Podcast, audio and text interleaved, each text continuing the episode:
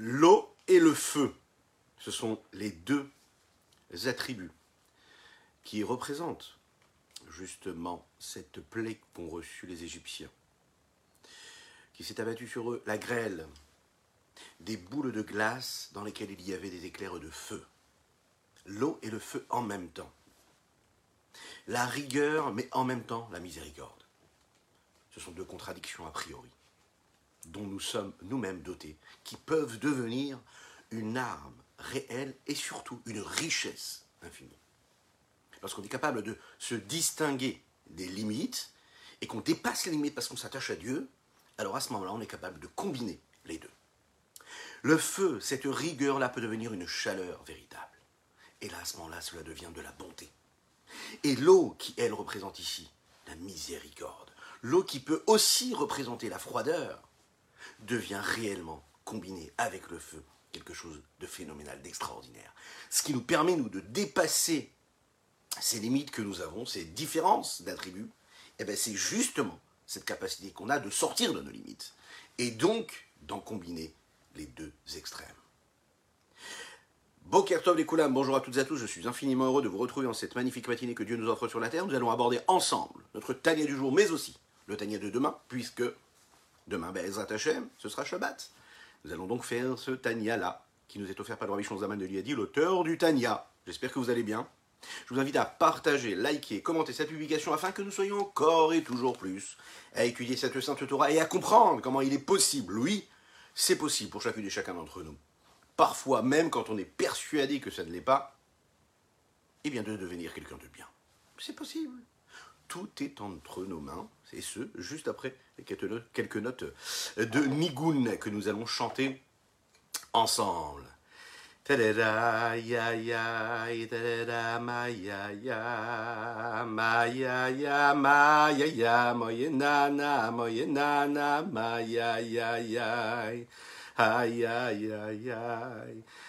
ya ya ma ya ya ya ter da ya ya ter da ya ya ya ya ya ya ya ma ya yo ye na na mo ye na na ma ya ya ya ay ay ay ay ter da ma ya ya ma ya ya ya ya ma ya ya da da da ma ya ya da da da ma ya ya ya ya mo na na mo na na ma ya ya Ay, ay, ay, ay, da, da, da, ma, ya, mo, na, na, na, ma, ya, ya, ya, ya, ya, ay, ay, ay, ay, da, da, da, ma, ya, mo, ya, ya, mo, ye, na, na, mo, ye, na, na, ma, ya, ya, ay, ay, ay, ay, da, da, da, ma, ya, mo, ye, na, na, na,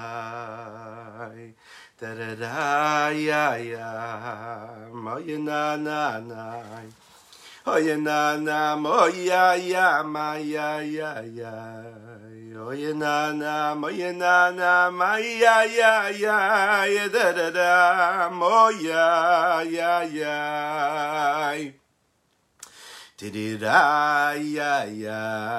Yo ya na na na ya na na ma ya ya ya ya ya Ya na na ya na na ma ya ya ya ya da da da mo ya ya ya ya da da da ya ya Ay, ay, ay, ay, da, da, da, ma, ya, ya, ya, ya, mo, ye, na, na, mo, ye, na, na, ma, ya, ya, ya, ay, ay, ay, ay, da, da, da, ma, ya, ya, ya, ya, ya, ma, ya, ya, ya, da da da ma ya da da da ya ya ya ya ya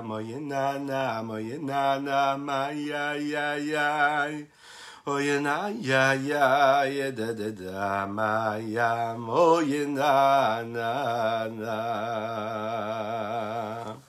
Poker à tous ceux qui nous rejoignent. Euh, C'est un infini bonheur de vous retrouver aujourd'hui. Que Dieu vous bénisse et qu'il vous protège et qu'on puisse toujours, toujours se retrouver avec force et courage conviction et bonne santé pour partager ces mots de Torah et qu'on puisse, bien sûr, par cela, hâter la venue de Mashiach, ce que nous attendons de tout notre cœur, de toute notre âme.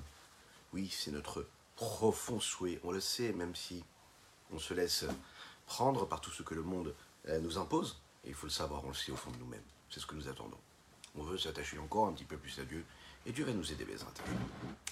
Nous en sommes donc à ce quatorzième chapitre du Tania que nous allons aborder ensemble. La deuxième partie. Est-ce que les sentiments, les émotions sont une question justement de décision? Nous nous avons appris ensemble hier, nous avons étudié dans le cours précédent. Euh, qu'est-ce qu'on était capable de faire? Qu'est-ce que nous pouvons faire? Là aujourd'hui, on va aborder un autre sujet. Qu'est-ce que nous ne pouvons pas faire? C'est facile de dire qu'on peut faire. On peut tout faire. On a le pouvoir de décision, il suffit de vouloir. Vous en souvenez? On l'a dit. Il suffit de vouloir de vouloir, quelque part. Ok, mais on va voir aujourd'hui que parfois, on ne peut pas vouloir. Pourquoi? Le fait de connaître nos limites, le fait d'être conscient de ce que nous sommes capables et non capables de faire, ça peut nous aider aussi. Notre vulnérabilité, c'est ce qui va nous encadrer. Un homme a besoin de limites, a besoin d'être encadré. Un enfant, et nous sommes tous des enfants tous les jours de notre vie, jusqu'au dernier jour de notre vie, à savoir après 120 ans avec la venue de Machia, nous sommes ces enfants-là qui avons besoin de limites. Sans limites, on perd complètement le nord, c'est vraiment le cas de le dire, et on ne sait pas aller où, on ne sait pas aller où on devrait aller. Donc en fait, non seulement ça ne va pas nous aider à avoir des aspirations réelles et nous empêcher des frustrations, c'est même pire que cela. Le fait de connaître nos limites, ou mieux que cela, pardon, c'est mieux, mieux que cela, il faut savoir que ça va nous permettre d'aiguiser nos responsabilités, de nous permettre d'accomplir ce que nous avons à accomplir, même quand nous ne sommes pas capables de les accomplir. Et ça, c'est extraordinaire. Dire à un enfant, tu es capable, tu dois réussir, c'est très bien. Ça va lui donner de la confiance. Mais quand l'enfant va se lever le matin qu'il va voir qu'il n'arrive pas à faire ce qu'il a à faire, lorsqu'un juif apprend avant d'aller dormir qu'il doit agir de cette façon et de cette façon, et quand il se lève le matin, il voit qu'il n'arrive pas à faire ce qu'il a à faire. Ah oui, mais tu m'as dit que je pouvais. Hier, on s'est quitté comme ça. On est capable, on peut, on peut, on peut. Ouais, génial. Et pourtant, je vois que j'arrive pas. J'ai vraiment pas l'impression que je peux. Non, je peux pas.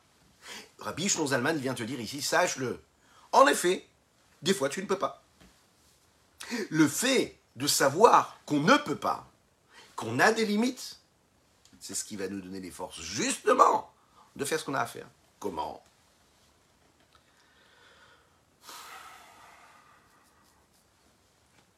On a parlé du Benoni, celui qui avait des attirances, des désirs, des plaisirs, parfois qui venaient hein, et qui s'imposaient à lui, des désirs interdits. Et ce Benoni, lui, a compris. Il envoie des signaux, il envoie des messages à son esprit, à son corps, à ses émotions, à tout ce qu'il a en lui. Et il leur dit non, tu te retiens. Il faut savoir que chacun et chacune d'entre nous, on a ce pouvoir-là. On est capable de se dire je me retiens. Pourquoi Mohar Chalit à la lèvre Le cerveau maîtrise le cœur. Alors, au niveau le plus haut et le plus élevé que le tzaddik peut être, et non pas ce Benoni là dont on vient de parler, qui lui non seulement qui ne se retient pas des mauvaises actions, mais dès le départ il les déteste, il les rejette, il ne les supporte pas. Donc il n'est pas du tout attiré par cela. Il n'y a pas longtemps, il y a un petit enfant qui était invité chez nous à la maison Shabbat. Un enfant qui est allergique, il ne peut pas manger la pizza.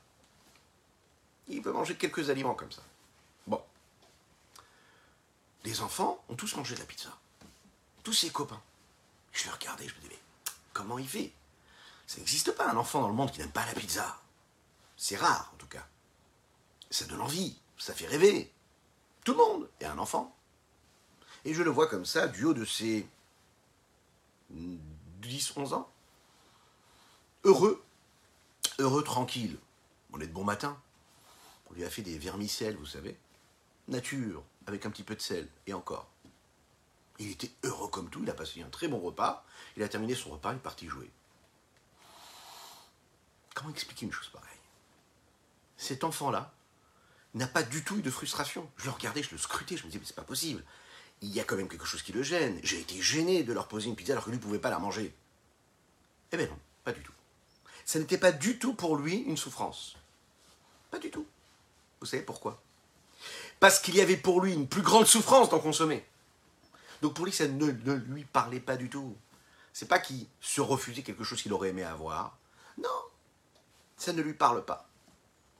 Le tzaddik, lorsqu'il voit quelque chose d'interdit arriver devant lui, il n'est pas dans un combat, il n'est même pas dans une frustration de se dire Ah, dommage, je peux pas parce que je suis un tzaddik. Pas du tout. Il rejette ça complètement. Il rejette. Parce que lui, ce qui l'intéresse, c'est la vérité. Comme on l'a dit hier, tout ce qui est instantané, tout ce qui disparaît rapidement, tout ce qui est obsolète, c'est du, c'est du shaker, c'est du mensonge. Tout ce que tu vis ici-bas sur Terre, et qui se vient dans un temps donné, et qui t'apporte un plaisir euh, euh, euh, instantané et limité, c'est-à-dire qu'il est obsolète. Et ça veut dire qu'il ne, ne doit pas du tout t'attirer. C'est-à-dire que c'est du mensonge. La seule chose qui est de la vérité, c'est ce qui tient éternellement, qui traverse tous les membres de ton corps et qui traverse tous les années de ta vie et qui traverse toutes tes descendances et toute ta génération et qui traverse tout l'héritage que tu as reçu, qui traverse les siècles qui sont passés depuis la création du monde. Ça, c'est une vérité vraie. Le reste, c'est du mensonge. En tout cas, ça s'y rapproche. Attention, il y a des nuances hein, dans ce qu'on dit, mais l'esprit est là. Le tzaddik, donc, rejette véritablement. La question qu'on doit se poser ici, c'est quoi? Est-ce que nous, on peut arriver à un stade on va se rapprocher de ce tzaddik-là qui va détester l'interdit J'ai aimé jusqu'à aujourd'hui quelque chose. Est-ce que je peux décider de détester cette chose-là? De l'amour que j'avais, j'ai décidé de faire teshuva. J'aimais ça, maintenant je ne dois plus l'aimer, je ne l'aime plus. Ça nous paraît impossible, on est d'accord. Ce que je vous ai souhaité les Chaïm? Alors les Chaïm, c'est un grand jour aujourd'hui, les Chaïm, les Chaïm. Les Chaïm et une belle réfouachelema pour Pinchas Ber Ben Yende. Bon, je vous donne un petit secret. Aujourd'hui, je célèbre mon anniversaire. Et le rabbi de Lubavitch disait que le jour de l'anniversaire, c'est le jour où Dieu a décidé que la vie, le monde ne pouvait exister sans chacune et chacun d'entre nous. Donc j'en profite pour vous souhaiter un très très très très très grand Mazel à chacune et chacun, parce que c'est important. Et avec ce pouvoir de bénédiction qu'on a le jour de la naissance et le jour de l'anniversaire de notre naissance, que Dieu vous bénisse et qu'il protège dans tous les domaines matériels et spirituels. Qu'on soit toujours dans la paix, dans la sérénité, dans la joie véritable. Dans tous les domaines. Dans le couple, dans l'éducation des enfants, dans l'opulence matérielle et spirituelle. Et bien sûr, la venue de Mashiach. Donc, les Chaim, les Chaim. Alors oui, est-ce que ce qui est interdit et ce qui est impossible, ouais, à faire, peut devenir quelque chose de possible Un homme peut décider, par exemple, de faire ou de ne pas faire. Un homme peut décider parfois de dire ou de ne pas dire. Un homme peut décider parfois de penser ou de ne pas penser. On l'a vu, hein, qu'il fallait même travailler nos pensées. On l'a vu aussi que c'était compliqué de rejeter les pensées. Beaucoup plus que de ne pas faire ou de faire. Mais il y a bien quelque chose qui est vraiment difficile, et vous allez être d'accord avec moi, c'est de refuser des émotions, des attirances, des pulsions. Quand je peux décider, par exemple, qu'à partir de maintenant, je vais aimer quelque chose ou détester quelque chose C'est très compliqué, par exemple. Je ne supporte pas cette personne. C'est comme ça depuis que je la vois. Je ne sais pas pourquoi il y a quelque chose qui me. D'un coup, je me lève un matin, je dis Allez, je l'aime cette personne. Je la trouve sympathique, je la trouve très très bien. Elle ne, ne produit pas chez, moi un effet de, de, rejet. Euh, Je tourne pas la tête quand je la croise dans la rue. Est-ce que c'est possible ça? On nous dit que c'est possible. Mais ça a l'air beaucoup plus difficile que de faire ou de ne pas faire quelque chose. Ou de dire ou de ne pas dire quelque chose. Je peux me retenir de lui dire que je l'aime ou pas. Mais est-ce qu'à l'intérieur de moi, je peux décider d'un jour à l'autre et d'un moment à l'autre de l'aimer, de le supporter alors que je ne le supporte pas? Attention, je précise, c'est interdit de ne pas supporter quelqu'un, hein, juste qu'on le sache. On doit aimer chaque homme. Comment je peux décider d'avoir un sentiment? Ben, Un sentiment, une émotion, c'est quelque chose qui s'impose. Le rabbi Shmuel ici va nous apprendre quelque chose en rentrant dans la profondeur de ce sujet-là. Vous expliquer qu'il y a une petite porte qui nous permet de développer en nous une forme de haine et de détestation pour ce qui est négatif. On doit en réalité connaître ce processus psychologique qui met et qui entraîne l'homme et qui apporte l'homme et qui fait en sorte qu'il arrive à détester quelque chose ou par exemple se sevrer de quelque chose. Ça, nous l'avons en nous. La détestation, c'est l'inverse de l'amour. Le rejet, le dégoût, c'est l'inverse du plaisir. Afin qu'un homme arrive à être sevré de quelque chose, il a besoin de ressentir une forme de plaisir dans quelque chose qui est inverse à ce qu'il est en train de lui apporter ce plaisir, mais qui est néfaste pour lui. Autrement dit, tu dois transformer cette quête-là de plaisir de désir que tu as dans quelque chose d'autre, et tu remplaces ce plaisir que tu avais pour ce que tu es en train de subir maintenant. Prenez un exemple. Euh, d'un côté, nous avons par exemple euh, la saleté et puis nous avons la propreté. Nous avons l'ordre et nous avons le désordre. Nous avons un homme par exemple qui aime la propreté, qui aime l'ordre et qui vraiment prend du plaisir à se retrouver dans un endroit qui est propre, bien propre, nickel. De manière naturelle, son plaisir, c'est-à-dire son bien-être, va provenir de ça, c'est-à-dire du fait qu'il se trouve dans un endroit qui est bien, qui est propre, et qui, malheureusement, quand c'est à l'inverse de ce qu'il aime, va le mettre dans une situation compliquée, d'énervement, il ne supportera pas l'endroit où il se trouve. En réalité, de manière naturelle, le plaisir qu'il a de trouver, de voir de la propreté, c'est ce qui va entraîner chez lui le fait de s'énerver, par exemple, ou de ne pas supporter l'inverse. Lorsqu'on rencontre une personne, par exemple, pour qui cela ne lui dérange pas du tout de se retrouver dans un environnement, par exemple, qui n'est pas propre, vous avez compris l'image, parce que cela fait vraiment allusion à, à la propreté spirituelle de notre existence, ou malheureusement parfois l'inverse, la saleté de notre existence spirituelle. Lorsqu'on est une personne, on se rend compte qu'en fait, cela ne la dérange pas d'être dans un endroit qui est complètement désordonné. Mais de l'inverse, un homme qui a par exemple du plaisir à se retrouver dans un endroit où tout part dans tous les sens, où c'est l'inverse de l'ordre qui règne. On l'imagine bien, quand on va être capable de lui faire vivre une expérience réelle, où il va profiter et avoir du plaisir dans un endroit qui lui est propre, eh bien on va réussir à le sevrer de cette détestation qu'il a, de cet état-là dans lequel il est. Autrement dit, dans le mal, je vais trouver du bien, je vais transformer le mal par le bien parce que je vais lui faire vivre une expérience de plaisir et de désir. Et de plaisir réel. Le fait qu'on aime quand on se lève le matin et qu'on va dans le monde, on marche dans ce monde-là, eh bien que le, monde, ce qui nous offre, puisse aimer cela. Et on n'arrive pas à ressentir une forme de sevrage de tout ce qui nous est interdit. Le problème ne commence pas par le fait que nous ne sommes pas sevrés de cela, mais il commence parce qu'en fait, nous n'avons pas assez de plaisir dans notre attachement à Dieu. Autrement dit, tu veux que ton enfant soit investi dans l'étude de la Torah, dans la sainteté. Il ne suffit pas de lui faire des remontrances ou de lui faire la leçon tous les jours.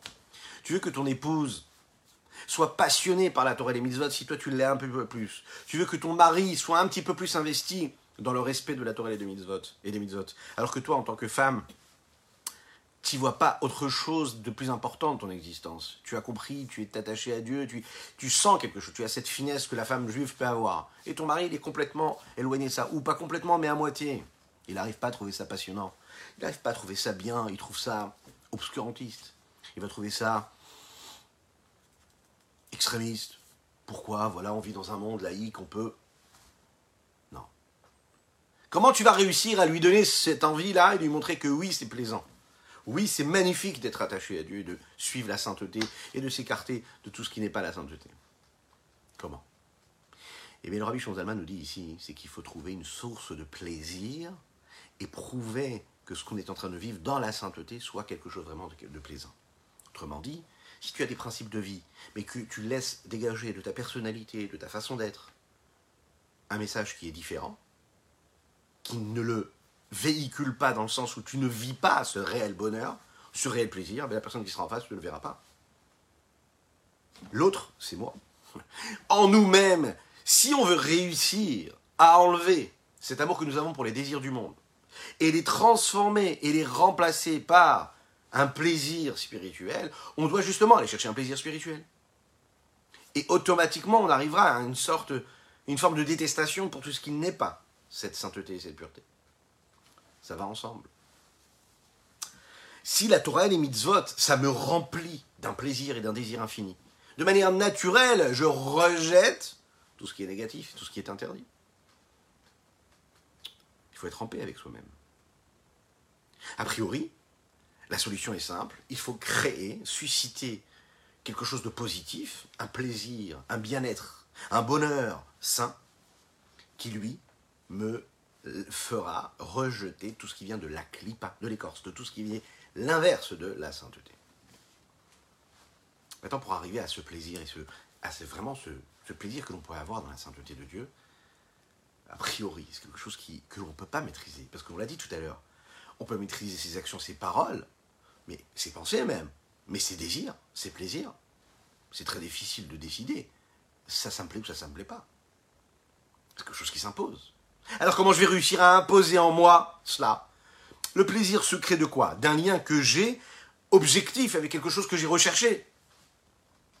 Afin de réellement ressentir un plaisir pour Dieu et de Dieu, j'ai besoin d'une inspiration ou d'un dévoilement divin qui va, lui, en réalité, me relier à Dieu et ce, cet élément extérieur qui a créé cette connexion va me permettre bah, de ressentir ce que je dois ressentir, à savoir du plaisir pour Dieu. Et à ce moment-là, tout ce que le monde m'offre disparaît complètement. Enfin, le monde, donc tout ce qui est négatif dans le monde. On appelle ça Anugim. Un amour qui vient et qui est exprimé par des plaisirs suscités et dévoilés qui viennent au-delà de moi et qui se réveillent en moi pour aimer Dieu. Ça, vous savez ce que c'est? C'est ce que c'est? C'est appelé un cadeau du ciel. Aimer Dieu comme ça, c'est un cadeau. C'est-à-dire que Dieu nous aide de l'extérieur. Il nous aide, il nous dit allez, vas-y, tiens, je fais naître en toi un désir, un plaisir dans la chose spirituelle et sainte. Autrement dit ici, vous avez des personnes parfois qui n'ont pas ce plaisir. Et vous avez des personnes qui ont déjà ce plaisir, ils ne savent pas pourquoi, depuis qu'ils sont petits. Ils aiment la sainteté, ils sont attirés par elle. Ils aiment la Torah, ils aiment les mitzvot. Et parfois, ils vont faire l'inverse complètement de ce qui leur apporte ce plaisir. Parce que justement, ils sont dotés de ce etc., tout mauvais penchant. Mais le fait de savoir, d'être conscient qu'on a reçu ce cadeau de Dieu, d'être capable de prendre du plaisir en faisant une tefila parfois, de, de retrouver du plaisir en étant en train d'étudier de la Torah. C'est un cadeau de Dieu. Et il faut se nourrir de ce cadeau-là pour irradier toute notre personnalité, toute notre existence et toutes nos capacités.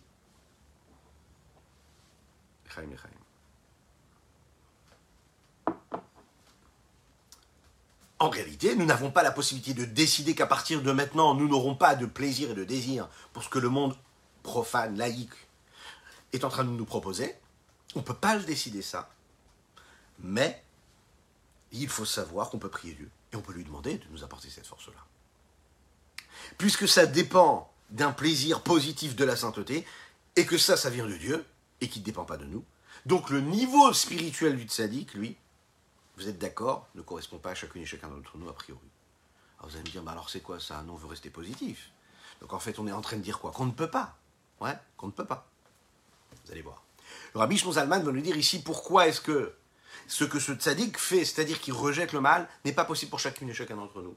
Parce que la détestation dépend de l'amour que nous pouvons avoir pour le plaisir d'être avec quelque chose de divin, de vivre quelque chose de divin.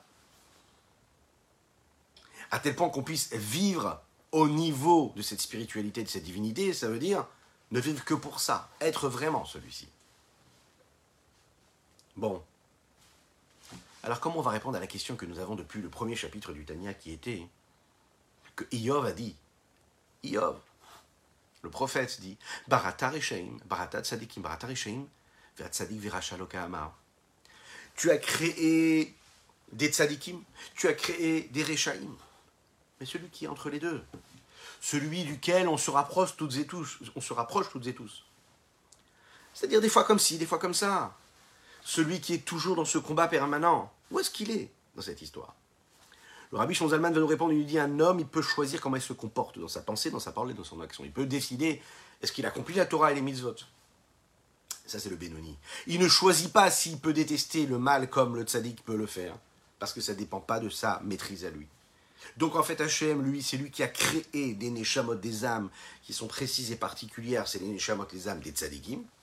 Des neshamot, des âmes qui, dès le départ, leur service pour Dieu est de détester le mal et d'aimer le bien d'aimer Dieu.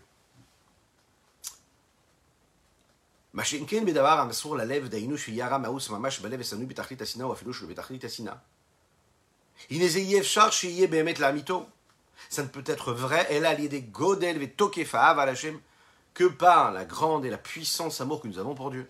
Ce que nous avons appelé cet amour-là des désirs, des plaisirs. De prendre du plaisir pour Dieu, un aperçu du monde futur. C'est sur ceci que les Chachamim, nos sages, ont dit, le meilleur béni,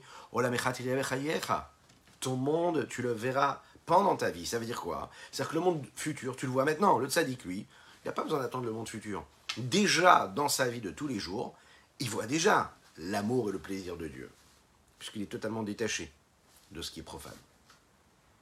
Pas tout le monde a le mérite d'avoir cet amour de plaisir. Qui qui boule sahar, c'est un petit peu comme un salaire qu'on lui envoie d'en haut, du ciel. Comme il est écrit,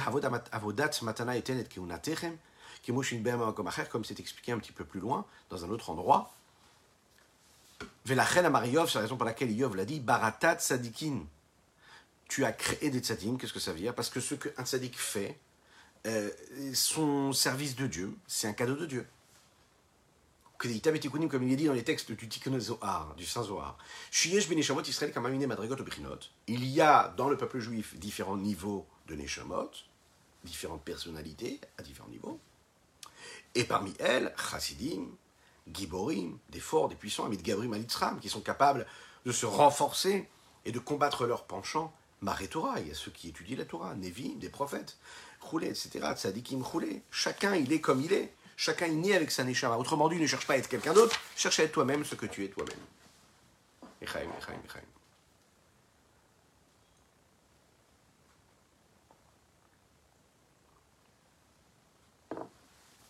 Ce qui nous amène, ce qui nous amène à notre véritable deuxième partie du Tania d'aujourd'hui, qui correspond à celui de demain.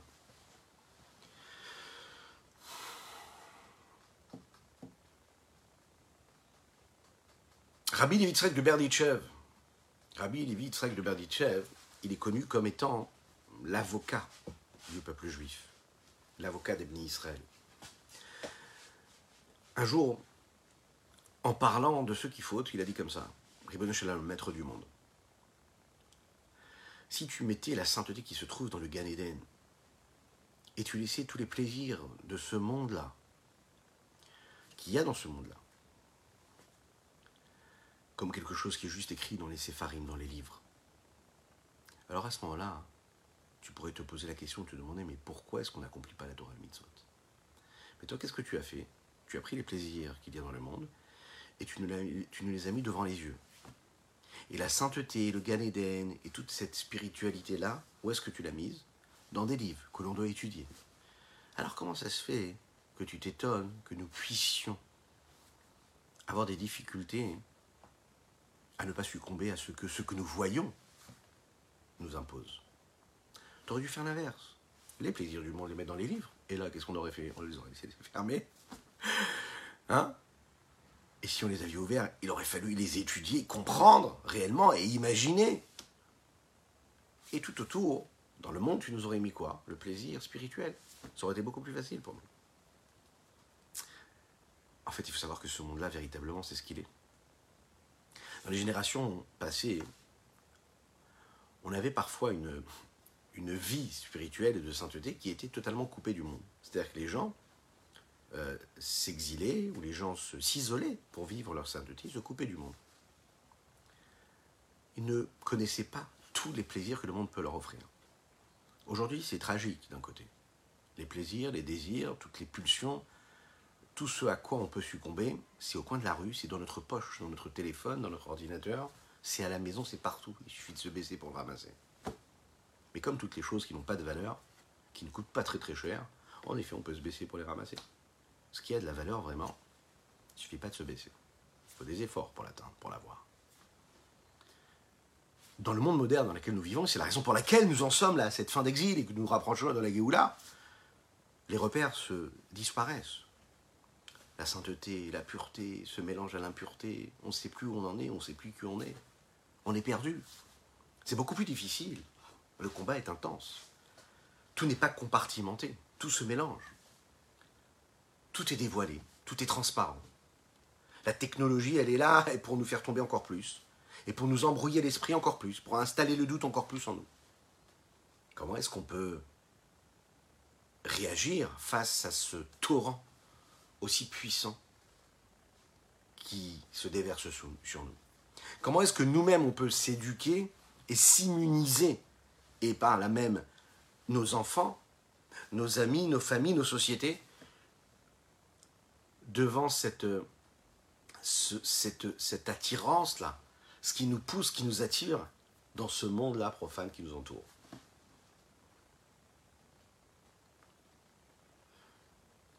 Le rabbi de Lubavitch explique dans un de ses écrits, sur la paracha justement qu'on est en train d'étudier, nous allons lire demain à la synagogue, la paracha Vaera, que la plaie de la barade, de la grêle, elle représente la chaleur d'un côté, mais aussi la froideur de l'autre. Puisqu'il y avait dans, cette grêle-là des éclairs de feu, des boules de feu dans la glace. Ce qui est totalement contradictoire a priori. Le rabbi avait dit quelque chose de très intéressant. Il dit pour qu'on puisse avoir les forces de rejeter et d'analyser, de juger et de savoir nous servir dans ce que le monde laïque qui nous entoure nous offre, il faut être capable de trouver véritablement les, la distinction, la relation qu'on doit avoir avec ces forces inverses à ce que la Torah est souvent, dans la Torah elle-même. Pour être capable de voir ce qui se passe à l'extérieur, il faut être fort dans ses positions à soi-même, fort dans ses positions spirituelles. En étudiant beaucoup la Torah, en comprenant, en recherchant quelle est véritablement la sainteté de la Torah, le bonheur et le plaisir qu'il y a dans la Torah, ça nous permet d'être aux aguets et d'être affûtés et de savoir que ce qui se passe autour de nous, on doit le regarder comme il faut, le juger comme il faut. Bien sûr, dans le monde laïque, dans le monde profane, il y a des outils qui nous permettent d'évoluer. Bien sûr, qui nous permettent de servir Dieu. Mais qu'est-ce qui nous permettra de les appréhender comme il faut, de la meilleure des manières, dans la plus grande des puretés? C'est justement cet esprit pur et saint que l'on aura acquis dans l'enseignement de la Torah et des mitzvot. C'est comme ça qu'on peut réussir, véritablement, à changer ce qui peut être totalement de la glace en quelque chose de totalement chaud, de la chaleur, ou bien mieux que cela, faire en sorte que la miséricorde prenne le pas sur la rigueur. Quelle est la ligne rouge qu'il ne faut pas franchir dans sa vie pour ne pas être un rachat, un impie? Qu'est-ce qu'il ne faut pas franchir pour ne pas tomber? Et qu'est-ce qui fait que je peux quand même emprunter des sentiers dans la vie, dans cette existence que nous avons dans ce monde-là, ici-bas, sans tomber vraiment dans ce fossé qui parfois se cache derrière un monticule de plaisir et de, et de lumière qui brille, qui scintille. Pour bien comprendre le rapport que nous devons avoir face au plaisir que le monde peut nous offrir, il faut se souvenir de ce serment que nous, avons fait à Dieu avant la création, c'est-à-dire avant que notre neshama, que notre âme descende ici-bas sur terre. On l'a dit. On fait jurer à l'âme, on lui dit, tu sais quoi? Teït sadik racha, sois quelqu'un de bien, ne sois pas quelqu'un de mal.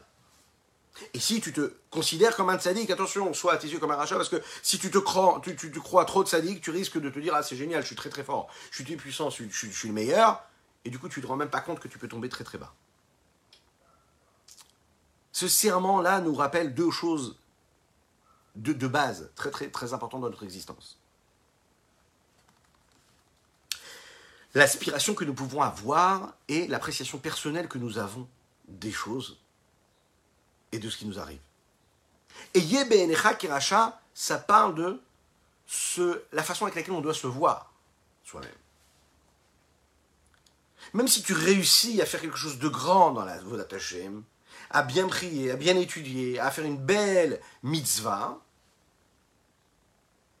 eh bien fais, bien attention à cela. Rappelle-toi que tu dois te considérer comme un rachat. C'est-à-dire le Benoni. Tu peux avoir des penchants comme un rachat. Ça peut arriver, ça peut te monter. Même si tu t'es, as l'impression d'être sevré de cela. D'un autre côté, la première partie, c'est-à-dire Te'it Sadik Valti Racha, sois un Sadik et ne sois pas un Racha, sois bien et surtout ne sois pas pas bien, ça définit véritablement l'aspiration et le regard global que nous devons avoir dans l'existence. Ça veut dire qu'on doit toujours aspirer à avoir l'objectif d'être un sadique. C'est ce qui doit nous motiver dans notre vie. C'est ce que l'on doit voir à l'horizon. Lorsqu'un homme aspire à quelque chose, eh bien, il est capable de tout faire, de prendre toutes les énergies, toutes les forces qu'il a en lui pour atteindre son objectif. De toutes ses forces. Lorsqu'il n'a pas d'aspiration, lorsqu'il n'a pas de motivation, lorsqu'il n'a pas d'ambition, alors il n'y a pas de raison de s'investir, de se lever le matin, de se battre contre soi-même, de s'investir. Non, pas du tout. En fait, le fait d'avoir de l'ambition, le fait d'avoir une aspiration, c'est quoi? C'est une forme de prophétie qu'un homme se fait, ou que la vie lui fait, et qui va se matérialiser, se concrétiser. Pourquoi? Parce que le fait d'avoir une motivation, le fait pardon, l'inverse, le fait d'avoir une aspiration, c'est ce qui crée la motivation. Le fait d'avoir une ambition, c'est ce qui va me donner assez de motivation pour créer et développer en moi toutes les énergies qui sont nécessaires. Aller rechercher toutes ces, toutes ces forces qui, qui en moi, de les réveiller. Et d'arriver à mon objectif, d'atteindre mon objectif. Maintenant, la question qu'on devrait se poser, c'est comment est-ce qu'il faut voir les choses? Est-ce qu'il faut les voir hautes ou basses? Est-ce qu'il faut avoir des aspirations hautes, des ambitions qui sont élevées, ou des ambitions qui sont moins élevées, de façon à les atteindre beaucoup plus facilement? Alors, on va le voir qu'il y a une qualité et l'inverse de cette qualité. Il y a un plus et il y a un moins. Bien sûr, quand on a des belles aspirations, des grandes aspirations et des bonnes motivations, eh bien, ça nous permet de sortir de notre carcan, de nos limites, et d'atteindre des niveaux qui sont plus élevés. C'est-à-dire, je vais aller à mon maximum. Et un homme doit aller à son maximum. D'un autre côté, le fait d'avoir une ambition qui est trop élevée, trop éloignée de ma réalité, le fait que j'ai du mal à atteindre mes objectifs, cela me fait perdre confiance en moi, et du coup, j'ai rien gagné. D'un autre côté, si j'ai des aspirations des ambitions qui sont plus basses, alors d'un côté, c'est positif parce que c'est beaucoup plus proche de la réalité. Donc ça va me permettre d'arriver à une réussite plus rapide. Mais c'est problématique parce que dès le départ, je vais me demander, je vais exiger de moi-même que le minimum, sans m'investir, sans faire sortir de ce qu'il y a de maximum en moi, de puissant en moi. Autrement dit, je reste à une version quand même assez amoindrie de ce que je suis. Il faut savoir que ce principe-là, cette question-là qu'on se pose maintenant, c'est essentiel dans la voie Hashem, dans le service de Dieu. C'est la raison pour laquelle le Tania en parle, puisque le Tania est là pour nous apprendre à vivre cette vie de juif convenablement. On a tous des ambitions, par exemple, spirituelles. Dans les mots du Tania, cela s'appelle tzaddik, Benoni, Racha. Le tzaddik, lui, il est totalement libéré de toutes les, tentations du monde. Donc en fait, il en est sevré, nous l'avons dit, l'amour qu'il a en Dieu et pour Dieu remplit toute son existence. Ok. Le Bénuni, lui, il aime le monde, il aime ce monde, il est attiré par les plaisirs du monde. Mais il réussit à se retenir. Et qu'est-ce qu'il fait? Il prend le Shulchan Aruch, il regarde ce que le Shulchan Aruch lui dit, on lui dit, si, il faut que tu te comportes comme ça à ce moment-là, comme ça à ce moment-là. Donc il suit les directives, il suit les règles. Mais il aime quand même le monde, hein. il ne le rejette pas. Le rachat, lui, c'est en réalité celui qui se pardonne beaucoup de choses. Il est prêt à servir Dieu, mais il est aussi prêt, malheureusement, à passer outre la volonté de Dieu. Il se trouve des excuses. Les enfants qui se trouvent beaucoup d'excuses quand ils font quelque chose, malheureusement, quand ils grandiront, ils auront du mal à faire quelque chose de grand et de fort et de puissant. L'enfant qui est capable de ne pas trouver d'excuses, qui comprend qu'il ne doit pas trouver d'excuses, à qui on a réussi à inculquer cette valeur-là, de reconnaître ce qu'il a fait ou pas. Apprendre cette valeur-là, être conscient de ce que tu as fait, et reconnaître la vérité, ça te permettra de ne pas être un jeu. Le rachat, c'est celui qui se pardonne tout, qui trouve des excuses à tout. Et puis non, il n'y a pas d'excuses. Vaut mieux que tu saches que ce que tu as fait, c'est très grave, et que tu vas te relever demain matin et tu seras meilleur, que de se pardonner et de se dire ah c'est pas grave j'ai une excuse c'est parce que si c'est parce que ça c'est parce que j'ai reçu cette éducation c'est parce que je me suis retrouvé dans telle situation. Non pas du tout ce que tu as fait ça n'est pas bien c'est tout point barre. Le fait d'installer des limites ça me permet le lendemain de respecter ces limites ou de transformer mon existence pour ne pas être confronté à ces, à ces limites là mais si je me pardonne si je me trouve des excuses c'est pas bon alors qu'est-ce qu'un homme doit chercher à être? Est-ce qu'il doit chercher le maximum, à être un tzaddik? Est-ce qu'il doit chercher à être un Benoni ou un rachat Bon, c'est facile, rachat, on peut comprendre. Teit Tzadik et Racha, c'est deux choses différentes. Teit Tzadik et Racha, c'est deux principes différents. Teit Tzadik, ça veut dire, comme le Tzadik, je suis sevré du mal, le mal ne m'appelle même pas. C'est-à-dire que je sors dans la rue, il n'y a rien qui m'attire. Il n'y a rien qui m'attire. Altei Racha, c'est au moins ne sois pas comme un Racha. Ça veut dire, c'est pas que tu es un Tzadik ou un Benoni, mais au moins tu n'es pas un Racha. Ça veut dire qu'un homme peut avoir deux aspirations, deux ambitions spirituelles dans sa vie. L'aspiration minimum, c'est de se dire Altei Racha, ça veut dire de base une ambition qui est je vais être un Benoni. Et ça, l'homme a le pouvoir de l'avoir. On a la possibilité de décider de ne jamais, jamais, jamais se laisser tenter. Ça veut dire je ne fais pas de concession. Je suis droit dans mes baskets ou dans mes belles chaussures. Et puis je ne transige pas. Je suis sérieux et discipliné. Le Benoni, je ne veux pas du tout faire de concession. Je me maîtrise, j'accomplis la volonté de Dieu parce que Dieu me l'a demandé. Donc je respecte sa volonté en tout temps et dans toutes les situations. Il n'y a pas d'excuse. Je respecte. Et il y a l'aspiration maximum. L'aspiration maximum, c'est d'être un tzaddik. Ça veut dire, on doit essayer de l'être. On l'a, on l'a juré juste avant de descendre sur terre.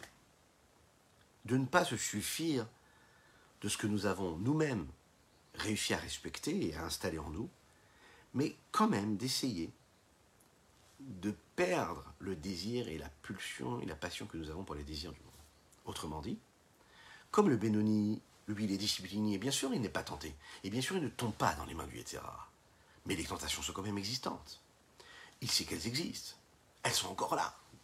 On te dit, il fait quand même un travail pour les faire disparaître. Ça veut dire pour ne même pas les apprécier.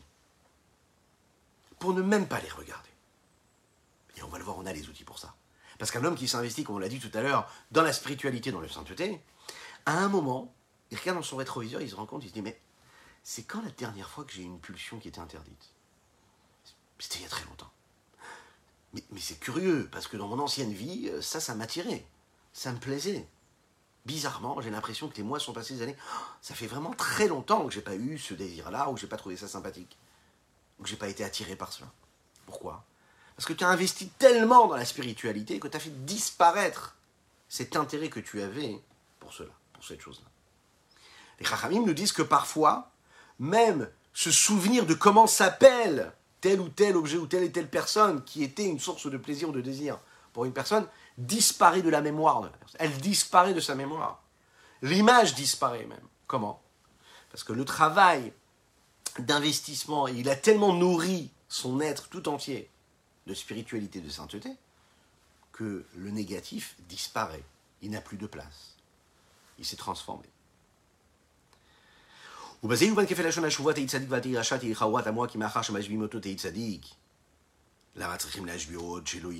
On peut comprendre en fait ce, langage qui est double. D'un côté, on lui dit soit un tzaddik, de l'autre côté, soit un rachat. A priori, c'est étonnant. Puisqu'on le fait jurer d'être un tzaddik, pourquoi on a besoin de le faire jurer? Mais attention, ne sois pas un rachat. Et la Mishum, chez une Adam Zochel tzaddik. Comme pas tous les hommes peuvent avoir ce mérite d'être un tzaddik. Et l'homme n'a pas vraiment le dernier mot. Il n'a pas vraiment droit au chapitre dans cette histoire-là. Il n'a pas le choix. Les Itaneg Hashem Behemet, véritablement avoir du plaisir pour Dieu, et que le mal soit totalement euh, rejeté de lui. C'est pour ça qu'on le fait jurer aussi doublement. De l'autre côté, on lui dit attention, hein, ne sois pas un rachat. Alcool panim au moins, c'est basé par cela.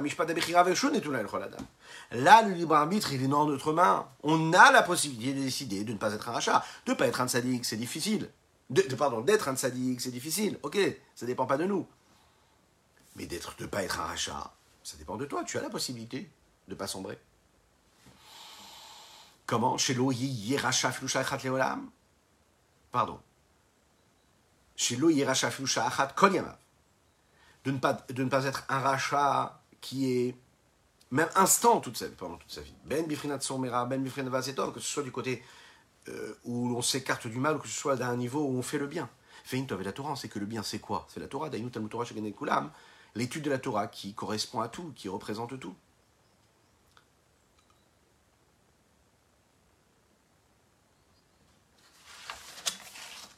Alors comment on doit trouver les outils pour arriver à cela. Le Rabbi Zaman ici, et c'est intéressant de voir que nous sommes aujourd'hui le vendredi.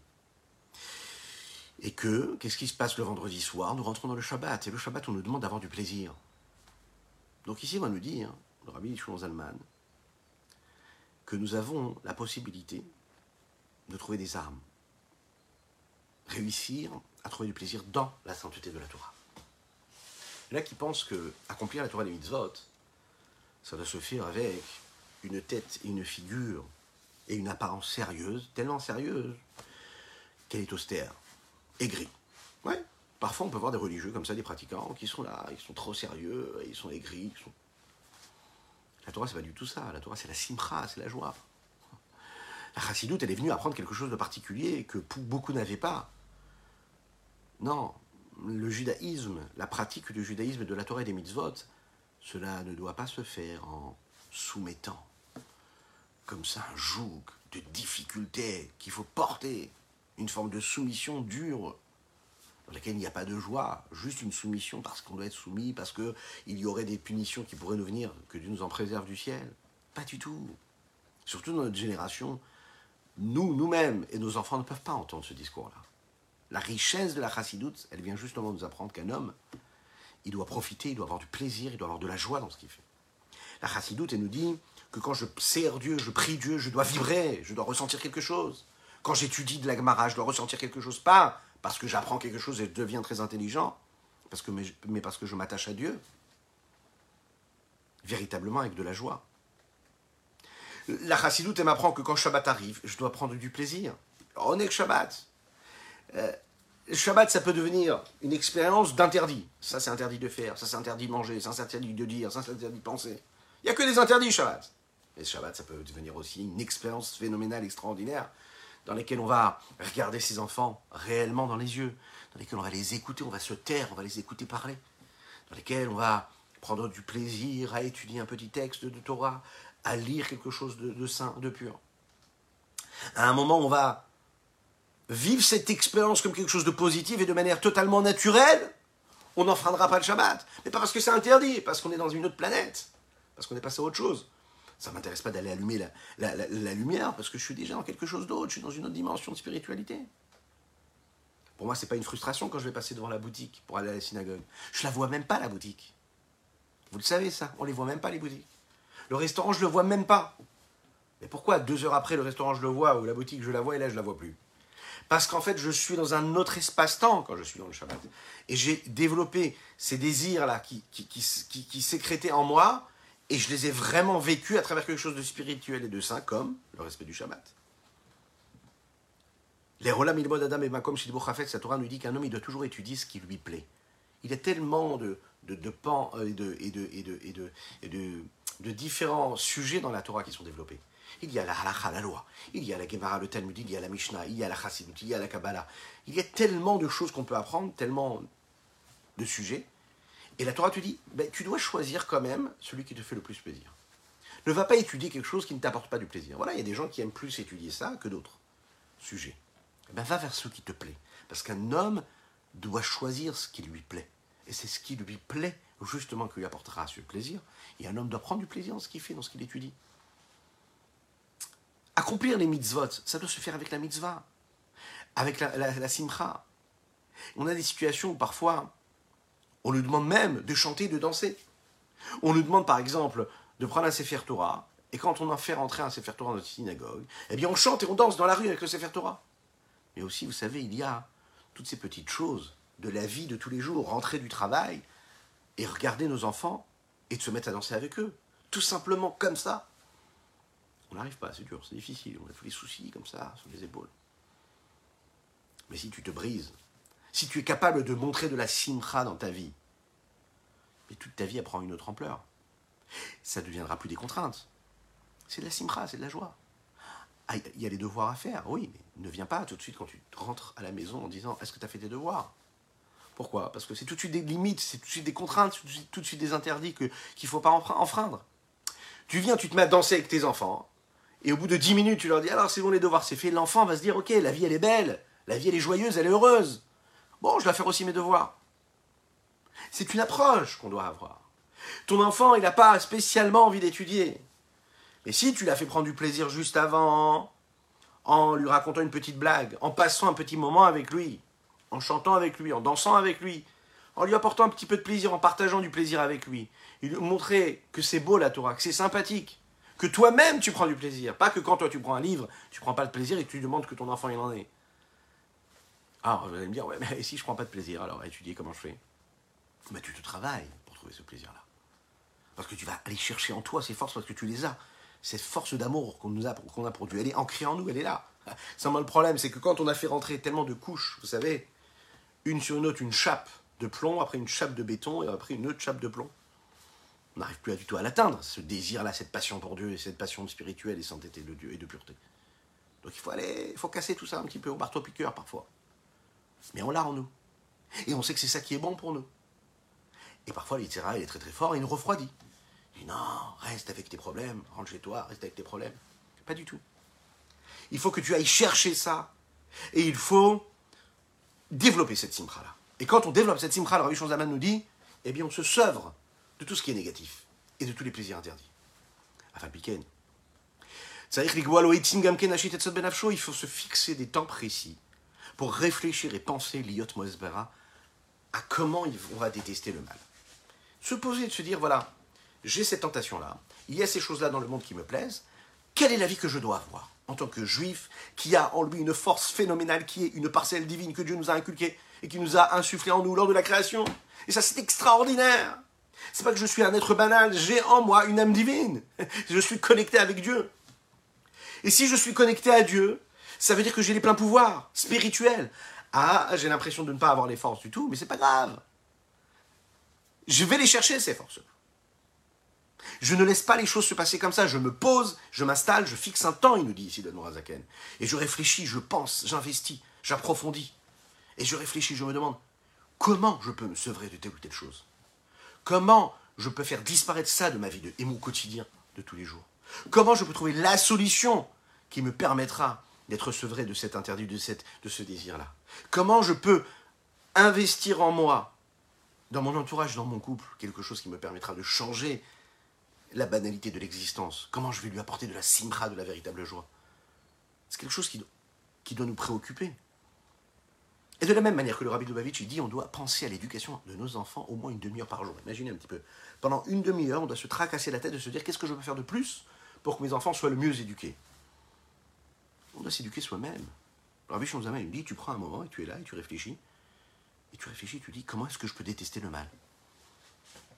Le mal existe. Tu peux décider de, de, de, de le faire sortir de toi.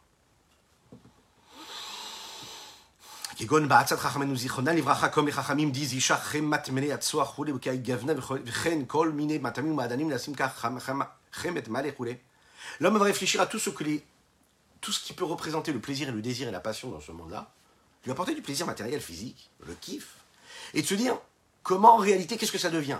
D'où ça vient? Qu'est-ce que c'est? Qu'est-ce que ça devient ensuite? On ne va pas rentrer dans les détails, mais réfléchissez. On réfléchit à tous les plaisirs du monde et qu'est-ce qui devient de ces plaisirs-là? Une fois qu'ils ont été consommer et consommer, qu'est-ce qui se passe avec ça?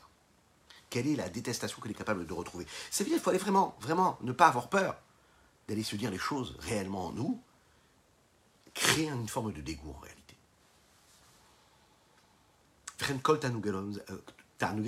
Ainsi que tous les plaisirs et désirs que le monde peut offrir à l'homme. Et Chacham, Anolad le Chacham, le sage, qu'est-ce qu'il fait? Il regarde ce qui va découler de ce qu'il vient ou de consommer, ou ce qu'il pourrait consommer, ou bien de ce moment de vie qu'il pourrait vivre, pourrait vivre, par exemple, avec telle ou telle personne. Qu'est-ce que ça va faire? Qu'est-ce que ça devient? Ça devient quoi? Ça devient quoi? Ben, Ça devient quelque chose qui va pourrir un jour. il nous le dit dans les mots ici, ça va devenir quelque chose qui va être jeté à la poubelle, qui va ne servir à rien. Quelque chose qui va être... Euh, euh, euh, qui va se désintégrer, qui va retourner à la terre qui va pourrir. Et quand on regarde les choses positivement,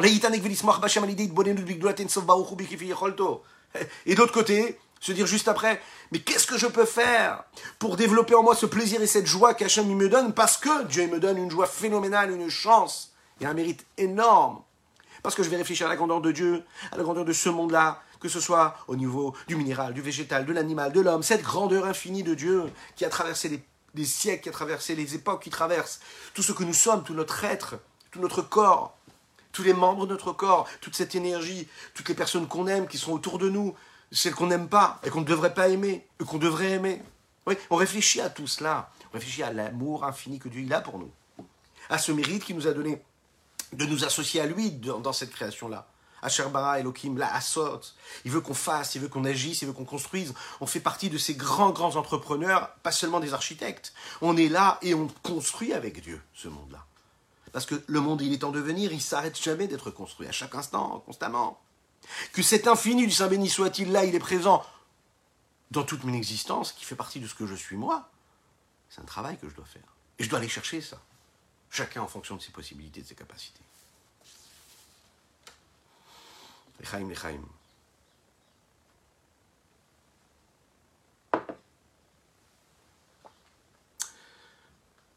Il faut vivre des expériences de sainteté positive, de belles expériences.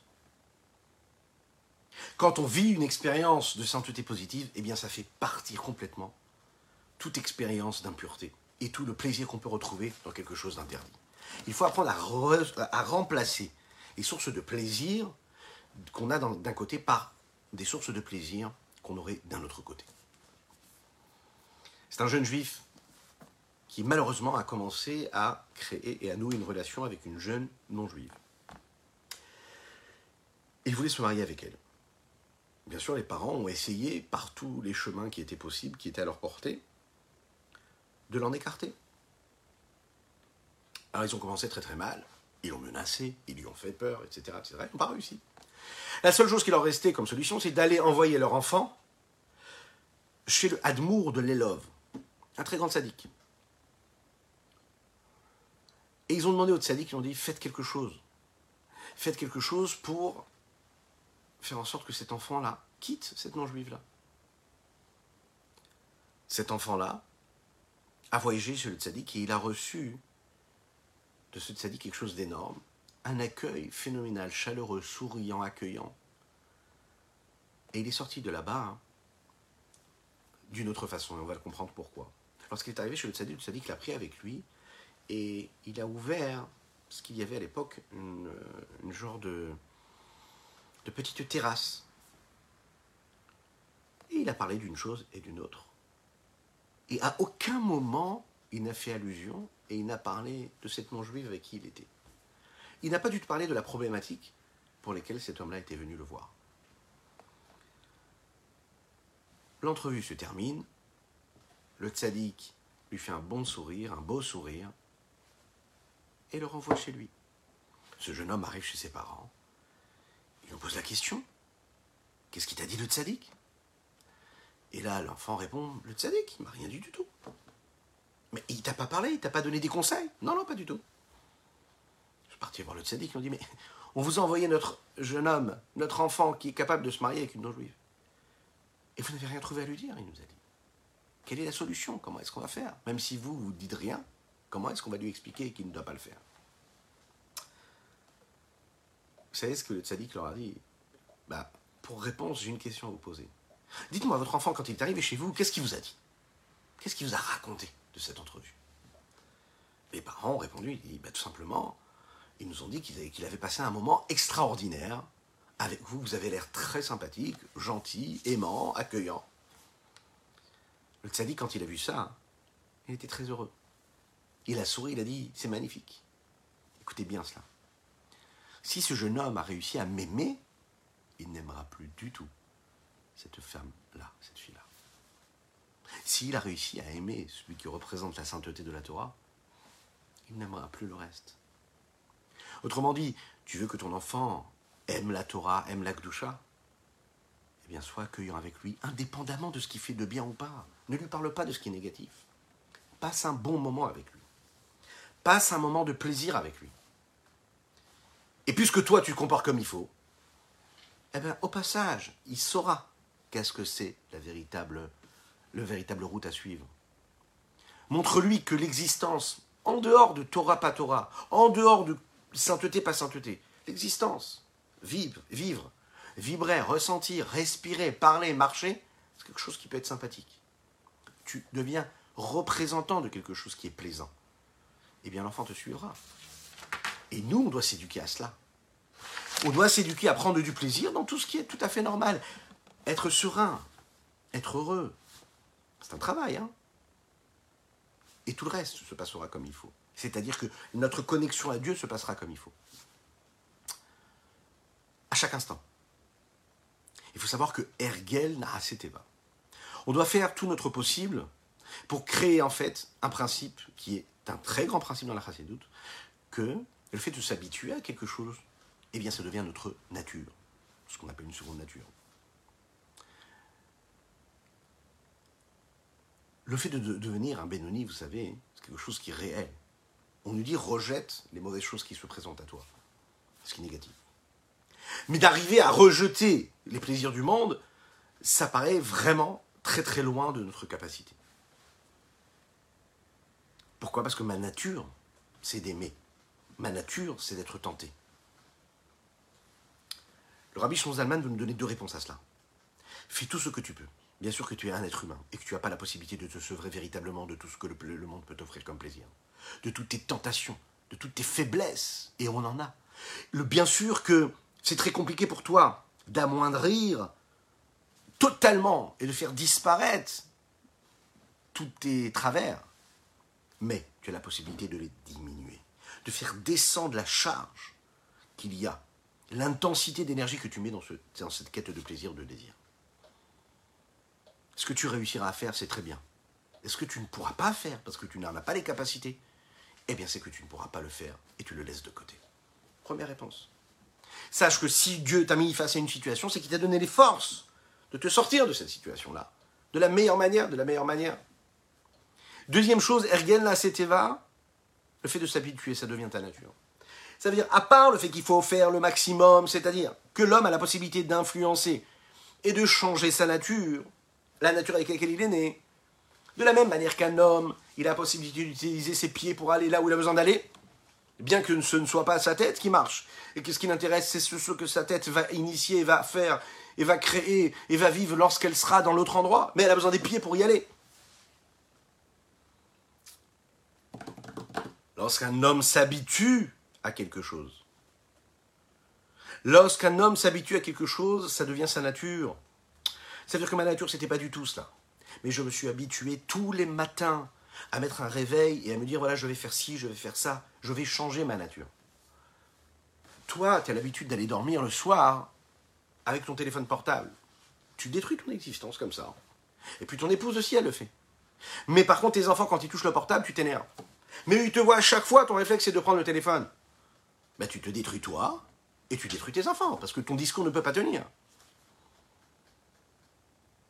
Ah, c'est pas pour toi. Ok, c'est pas pour toi. Donc l'enfant, en fait, face à un pouvoir, face à la puissance et l'autorité, bien sûr qu'il va pas prendre son téléphone.